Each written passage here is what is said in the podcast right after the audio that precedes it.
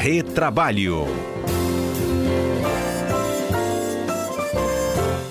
Quinta também é dia de retrabalho. Aqui no estúdio conosco estão os nossos comentaristas ao vivo. Quem quiser assistir, pode acionando aí. Nosso site cbnvitoria.com.br tem a opção de assistir, como também no aplicativo tem um estúdio ao vivo. Nemer e Cássio, bom dia para vocês. Bom dia, Fernanda, tudo bem? Bem. Bom dia, Fernanda. Bom dia, Cássio. Bom dia a todos os ouvintes. Pois é, e os ouvintes mandam aqui. A pauta do dia é do Giovanni e ele diz o seguinte: desde o início da pandemia, né, que as empresas se reinventaram para tentar enfrentar a Covid-19. Muitos dos seus funcionários foram né, experimentar inicialmente o modelo de home office e muitas delas decidiram por manter. Né? Ter, saiu outro dia, inclusive, um, um, um, dado da RAIS né, de que as grandes Perfeito. empresas nacionais decidiram por continuar com o modelo híbrido para muitos dos seus funcionários. E aí o Giovanni me pergunta o seguinte.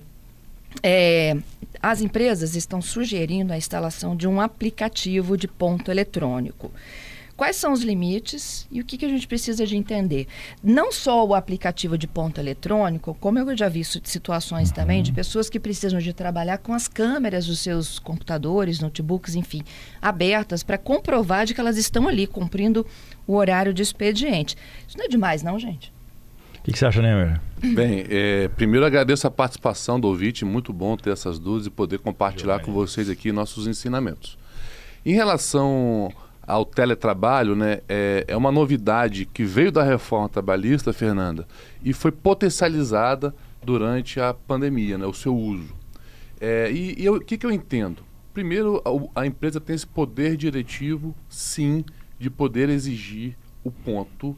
Para quê? Para que ele possa é, ter o controle de eventual horas extras. Mas é importante esclarecer para os ouvintes que o teletrabalho também tem a opção de não ter controle de ponto. E quando não há controle de ponto, não há é, pagamento de horas extras, porque aí o funcionário vai trabalhar de acordo com a sua demanda, de acordo com a sua própria possibilidade de trabalho naquele dia. Uhum. Mas a partir do momento que a empresa exige o controle de ponto, ele tem que cumprir aquela jornada diária e, se ultrapassada, ele vai receber horas extras ou, eventualmente, vai compensar isso de outra forma. Um banco de horas, por exemplo. Um banco de horas. Uhum. Agora, aquela pergunta que você fez que é muito importante. Então, todo mundo tem que baixar esse aplicativo. Quem está no home office, se não houver um acordo de não ter controle de hora extra, tem que ter o aplicativo. Tem que ter o que a empresa determinar tá? Porque não necessariamente um aplicativo, pode ser inclusive o registro manual.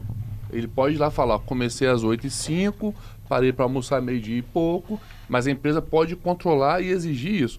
Tem aplicativos, ela pode ver por outros meios de controle. É, o login do sistema, muitas das vezes. Sistema, exatamente. Exatamente. As empresas agora estão se adequando. Algumas estão, estão no home office, elas podem determinar o home office, conversar com os, até com seus tipos, o seu funcionário para ver qual será o melhor tipo de. para garantir a maior produção, a maior produtividade e maior conforto para o seu, pro seu, pro seu trabalhador também. Então, a gente vai ter vários sistemas, híbrido, com controle, sem controle de jornada. Temos uma medida provisória hoje que prevê que, aquele, aquele é, funcionário que recebe exclusivamente por produção não só não tem controle, mas só vai receber pela produção mesmo. Então, ele está tá livre para trabalhar onde ele quiser seja em home office, seja em teletrabalho. Então, diversas formas hoje de prestação de serviços e aí vai da, do, da empresa achar a melhor forma de controle. Pode ter sim o, o, o ponto, pode ter, pode ter, como o Alberto disse, uma, uma, uma ficha, uma, uma, ficha que se preencha, seja preenchida.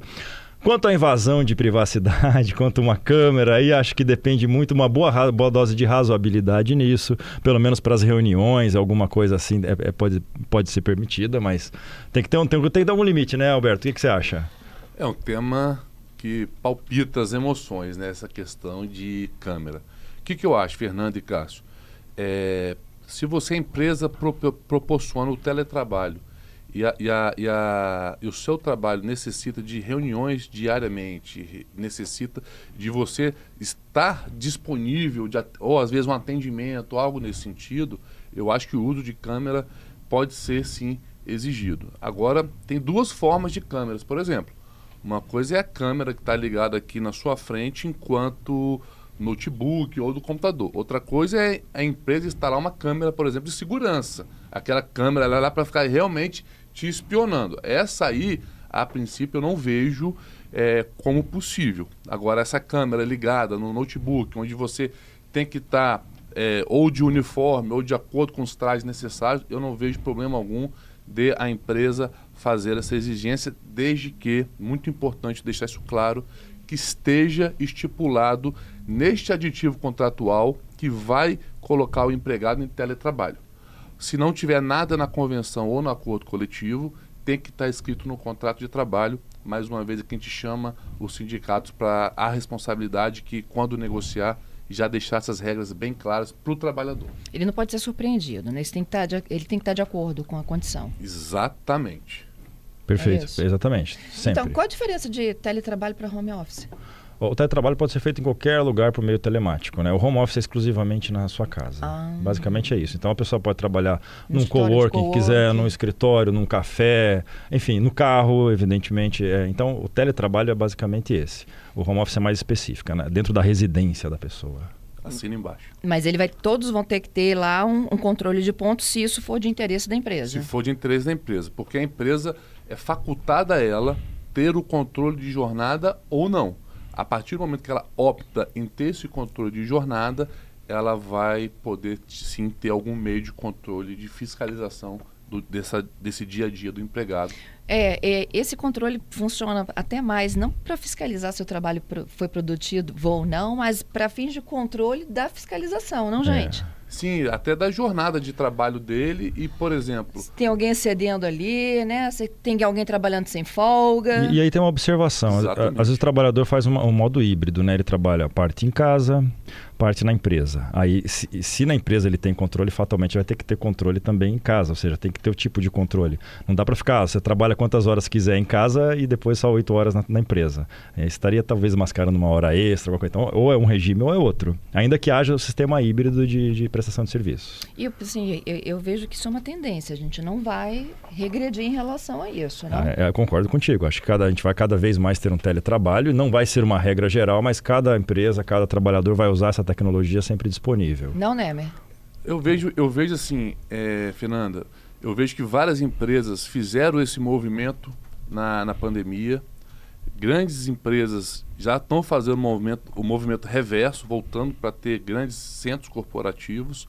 Agora, o que vai ser, acho que pode avançar é nisso que você falou no início do programa, é ter uma questão híbrida, né?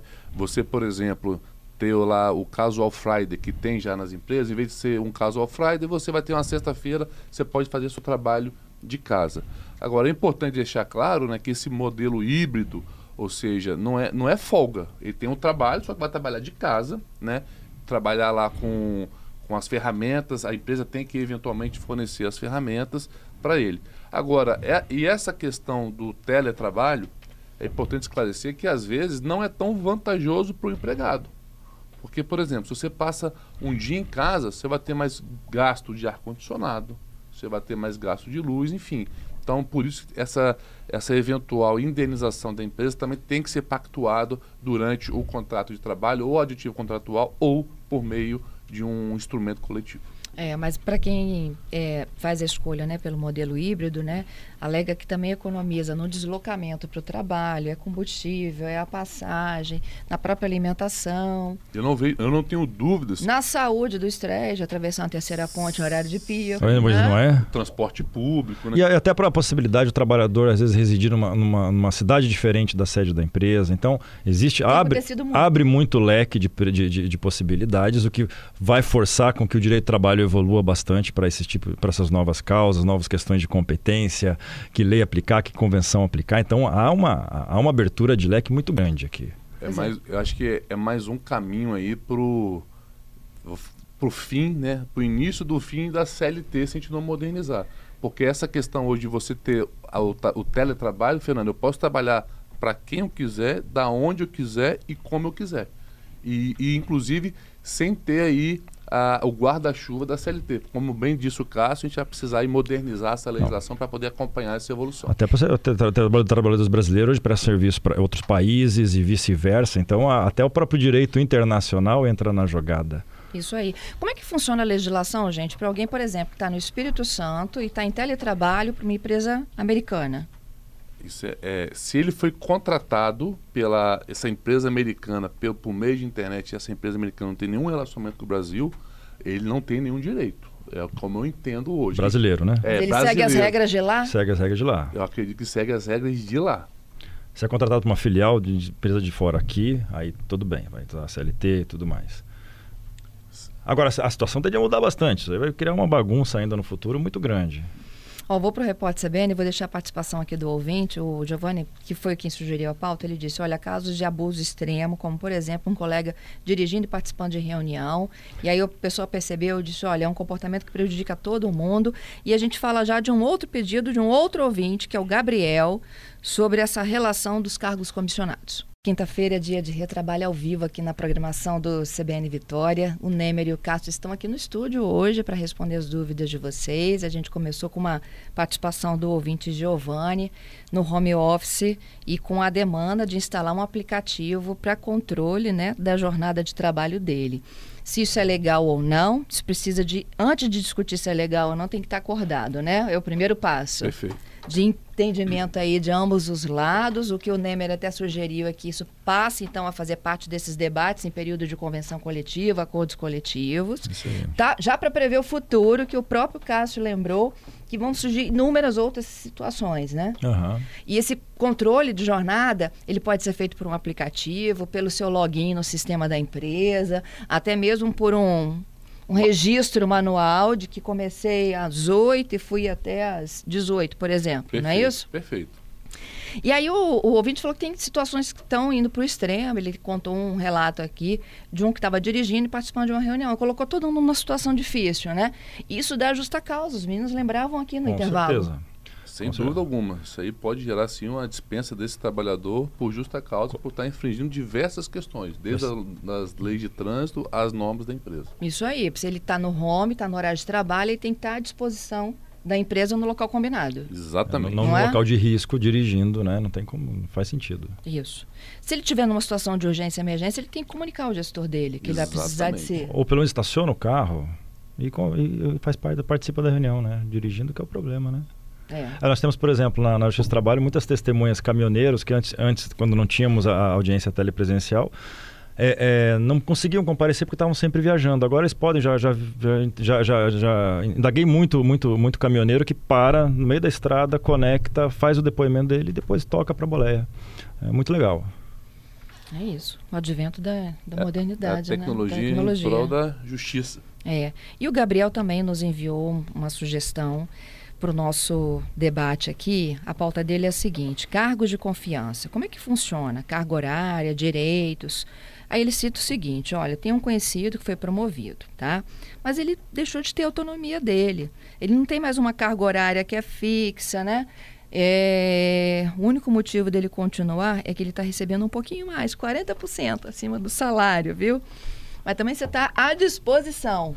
É mais ou menos isso? É, vamos lá. O cargo, o cargo de confiança, ele traz vários debates. Né? É importante gente trazer aqui para o ouvinte, que está lá no artigo da CLT, artigo 62, inciso 2. E existem algumas questões, alguns mitos, principalmente. O fato de ser gerente significa que ele nunca mais vai receber hora extra? Não. Vai depender. Por quê? Nos termos do artigo 62, inciso 2, ah, o gerente ele pode ter, eh, se ele não tiver controle de jornada, ou seja, se a jornada dele for livre, ele não tem direito a horas extras. Mas é só isso? Não. Porque nos termos da CLT e da jurisprudência atual, para você exercer o cargo de gerência, não basta ser um, ter o nome de gerente. Você precisa ter poder diretivo. É como se fosse ali, dentro daquele setor seu gerencial, um representante do proprietário da empresa. Por exemplo, você tem que ter poder, eventualmente, de admitir, dispensar. Você tem que ter o poder de aplicar sanções disciplinares, dentre outras coisas. Eu vou passar para o Cássio para ouvi-lo e depois posso eventualmente complementar. É, como, como- disse o Alberto Nemer, é, você não está mais no regime de limitação de jornada de 8 horas por dia se você exercer o cargo de gerente, que significa aquele cargo de gestão. O que, que é importante até mesmo para a empresa? Ao colocar esse trabalhador é, é, promovê-lo para um cargo de gestão, aquele, aquela pessoa que faz as vezes do empregador, é, é isso que esse, esse, esse, cargo de confiança tem que exercer, tem que, tem que fazer as vezes do empregador, tem que, ter, tem, tem que ter os trabalhadores como seus subordinados, tem que ter uma previsão contratual falando que ele virou cargo de gerente, né? isso é importante, que senão se você deixar ali como a norma ainda a limitação de jornada, ele vai ter, ele vai ter o direito à jornada dele de 8 horas. É, é, tem que ter um acréscimo, um, um acréscimo de remuneração é, é condizente, né? 40%, mas que tenha uma, uma, uma, remuneração que, que faça valer o trabalho dele. Né? A gente vê, às vezes, é, alguma pessoa com nome de cargo de gerente ganhando um salário mínimo e meio. Gente, isso não é um cargo de gestão. Né? Então, não, tem, então tem que ter efetivamente um cargo e uma remuneração digna para isso. Aí sim ele sai do regime de limitação de jornada. Ele que vai fazer a própria jornada dele, evidentemente que os gerentes ou os, os, empregadores, quando fazem as funções deles, acabam trabalhando muito mais que oito horas, a gente sabe como é que funciona. Mas ele não tem mais esse direito de limite de jornada. E, e ele tem que ter uma gratificação desses 40%, né? acima lá do, do salário, e ele tem que ter subordinados. Porque o que a gente vê, às vezes, Fernando, são empresas rotulando todo mundo de gerente para tentar escapar do pagamento de horas extras. E isso é errado. Muito bom isso, né? É. Então, assim, é. a gente tem que entender que gerente é realmente, independentemente do nome, gerente, encarregado, supervisor, é, enfim, ele tem que ter esse poder que o Cássio disse, eu disse aqui no início, de gestão dentro daquela, dentro do, da competência dele, né? Por exemplo, se eu sou gerente de recursos humanos, obviamente eu não vou ter competência sobre, a sobre os empregados da, de TI, porque lá possivelmente vai ter seu gerente de TI. Mas dentro da onde eu gerencio, eu, além de ter subordinados, eu tenho que ter poder sobre eles, como se eu fosse um longa-manos, ou seja, como eu fosse a extensão do dono naquele setor. Acho que está claro, né? O, o, o ouvinte aqui, o Gabriel, ele me disse que nesse episódio a pessoa não tem muita autonomia. Por exemplo, né, ela não define a sua própria carga horária e nem tem poder de contratação. É, então a gente tem que entender qual é o tipo de gerência. Pode ser que tenha, ou ele possa. Não estou falando que é o caso concreto, uhum. né? A uhum. gente tem que entender que pode ser que ele tenha realmente outros poderes que pode configurar carro de confiança. Mas se não tiver, aí pode ser que seja aí uma nomenclatura que não condiz ao cargo e a questão de não pagamento de horas extras. É, tudo depende da análise detida de cada caso concreto, né? de cada situação, de cada tamanho da empresa, a organização dela. Então tem muita coisa a ser Analisado. analisada. E, e outro, o funcionário tem que concordar, né? Sim. Assim, o, o, funcionário pode discordar de ser promovido. Lembrando também. discordar? Eu não quero ser promovido, não tem problema, ele tá, tem que concordar. Então. Mas e... ele não é promovido, se ele discordar. Ele não é promovido, exatamente, tá. se ele não tá. quiser. E outra coisa também, a empresa pode tirar esse cargo de, de esse cargo de confiança dele a hora que ela quiser e ele volta para o salário anterior, para a função anterior. É o aditivo? Exato. Uhum. O, o, ideal é tudo fazer de forma escrita. Sim. Pode ser de forma verbal? Pode ser de forma verbal. Mas o que a gente sempre recomenda, porque é uma segurança para o trabalhador e para o empregador escreve, como bem Cássio disse, se eu sou um, hoje, por exemplo, um auxiliar e você é promovido a gerente. A gente faz um termo aditivo e se eu não me adaptar ou não me desempenhar bem nessa função. É, tem gerente, gerente, tem coordenador, tem supervisor, oh, né? tem inúmeras situações. As, as novas né? formas de, de, de, administração que as empresas colocam um gerente para o projeto, ó, acabou o projeto, você volta para sua função normal. Então, tudo escrito, tudo detalhado, fica bem tranquilo para todo mundo. Tá. A última dúvida aqui é do Tiago, ele pegou o caso lá do Giovanni, que estava em reunião, ou, ou conhecido dele, né, dirigindo. Ainda está.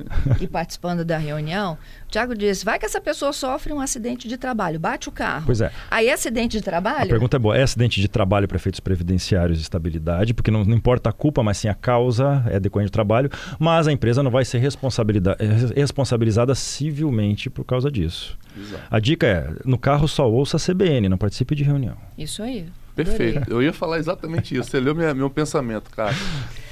Ó, se vocês ouvintes têm mais dúvidas e sugestões, todas as quintas-feiras a gente fala aqui, olha, desse mundo do trabalho, da legislação, dos fatos novos, né? Tudo isso e muito mais. 992-994297. Esse é o nosso telefone para mensagens. Pode ser torpedo, WhatsApp ou Telegram. Então vocês voltam na quinta que vem.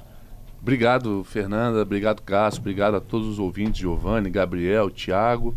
Muito feliz de estar de volta aqui no estúdio. Estava com saudades e até quinta-feira que vem. Até quinta que vem. Isso aí. Obrigado, Nemer, Fernanda e aos ouvintes. Até quinta.